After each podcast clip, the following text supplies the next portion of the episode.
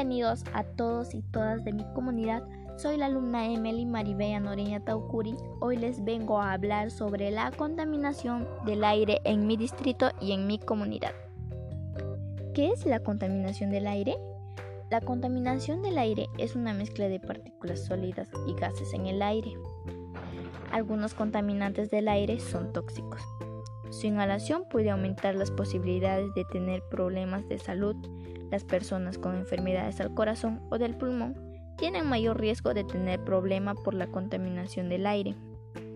La polución del aire no ocurre solamente en el exterior. Tipos de contaminación del aire.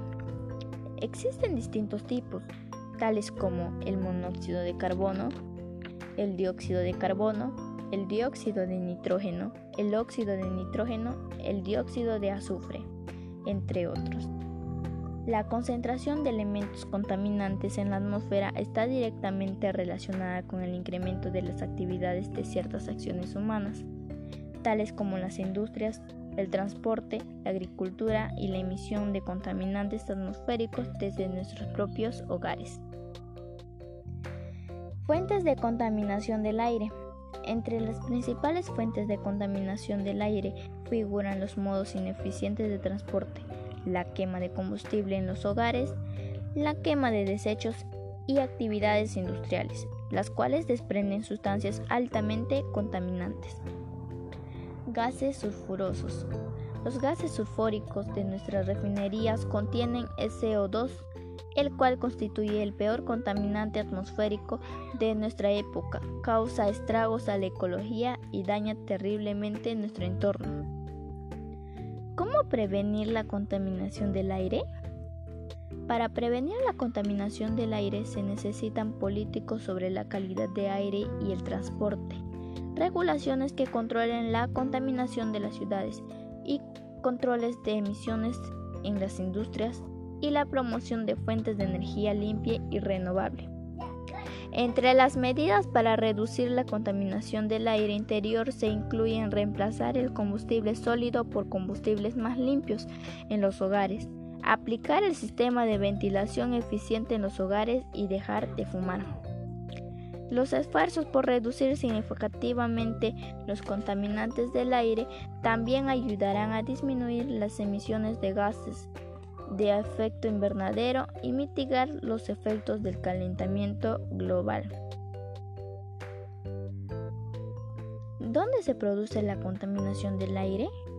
Estas emisiones tienen cinco focos básicos producidos por el ser humano como industria.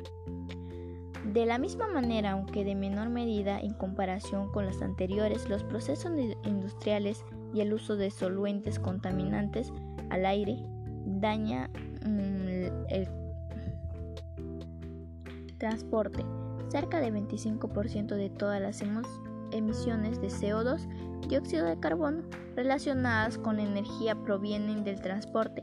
Estas emisiones producen cerca de 400.000 muertes prematuras al año por mala calidad del aire. Sin embargo, aunque en términos generales el 85% de los hogares tienen acceso a fuentes de energía más limpia, al menos 97 países del mundo, lo cierto es que se estima que aproximadamente 3 mil millones de personas continúan usando combustibles sólidos, lo cual, lo cual es una cifra muy elevada que produce una gran cantidad de emisiones contaminantes al aire.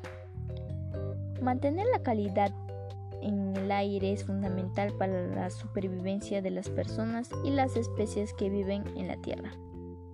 Los efectos de la contaminación atmosférica pueden ser fatídicas para las especies, puesto que la polución afecta de manera negativa en la salud, propiciando el desarrollo de las enfermedades y afecciones de diferentes tipos, como la respiratoria. La propuesta sería evitar el consumo innecesario de los productos para evitar la contaminación del aire, debido a que algunas sustancias causan mal olor. Como siempre existe una serie de consejos que podemos seguir y pueden tener un gran impacto en la protección de la calidad del aire que respiramos. La contaminación del aire está siempre a nuestro alrededor, y exterior, interior, en las ciudades y en el campo. Nos afecta a todos por igual, nos damos cuenta, ¿verdad? Hoy no, hay, hoy no hay duda de que la contaminación del aire representa una emergencia mundial para la salud pública. Ahora que ya sabemos cómo la contaminación del aire nos perjudica, no hay excusa para no actuar. La contaminación se puede parar si uno pone de su parte y hace la diferencia para proteger el ambiente, la cual es muy importante para la vida y que sin el aire no se puede vivir. Bueno, con esto chicos, gracias por escucharme.